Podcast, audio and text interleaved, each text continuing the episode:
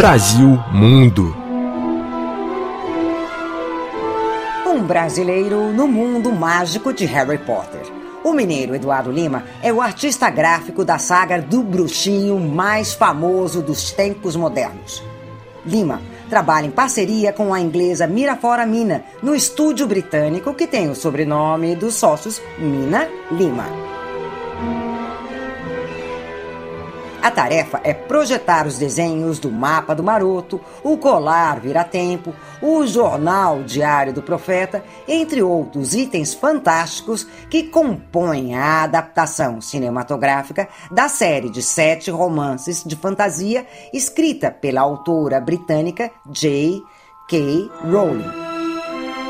Eduardo Lima e Mirafora Mina recentemente participaram do Luca Comics and Games, a principal feira de quadrinhos e cultura pop da Europa, que atrai mais de 400 mil pessoas por ano.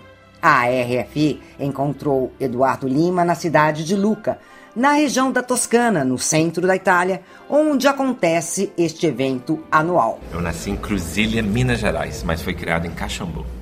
Desde criança eu já era apaixonado por cinema quatro anos de idade eu já estava dentro de casa. Meu irmão ficava bravo comigo porque ele queria jogar futebol comigo. Eu nunca gostei de futebol. Eu ficava dentro de casa desenhando, contando história, fazendo coisa, criando mundos. Eu já contava minhas próprias histórias, criava meus próprios objetos gráficos. Depois eu fui trabalhar com isso não, no Harry Potter.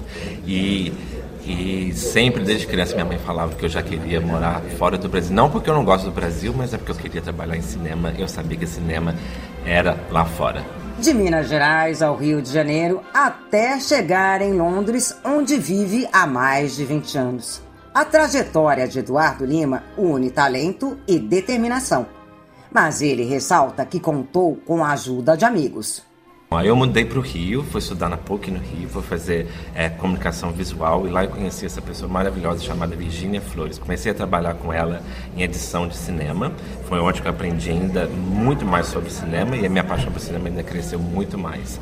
Aí eu conheci uma, uma, uma, diretora de cinema também, outra pessoa, um anjo na minha vida, chamada Ludmila Ferola, que, por sinal, conhecia a Mira.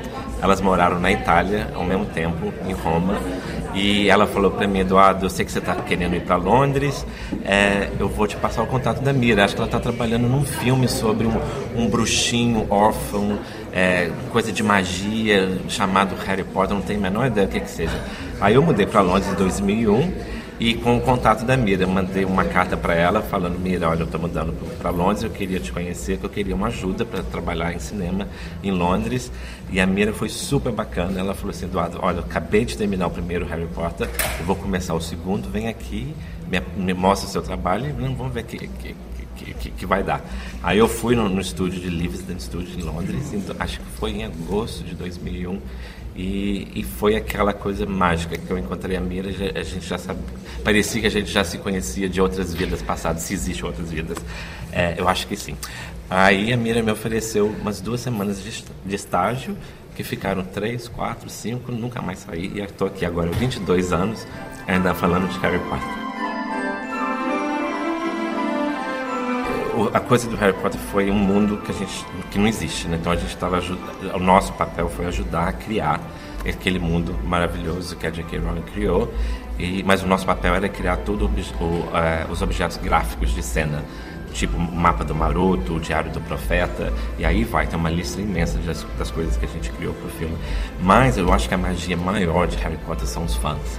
Os fãs de Harry Potter são incríveis, eles são são, sei lá, pessoas assim, adoráveis, é uma comunidade incrível no mundo inteiro. Estando aqui na Itália, na França, na Alemanha, no Brasil, no Japão, eles são incríveis. Essa que eu acho que é a verdadeira magia de Harry Potter.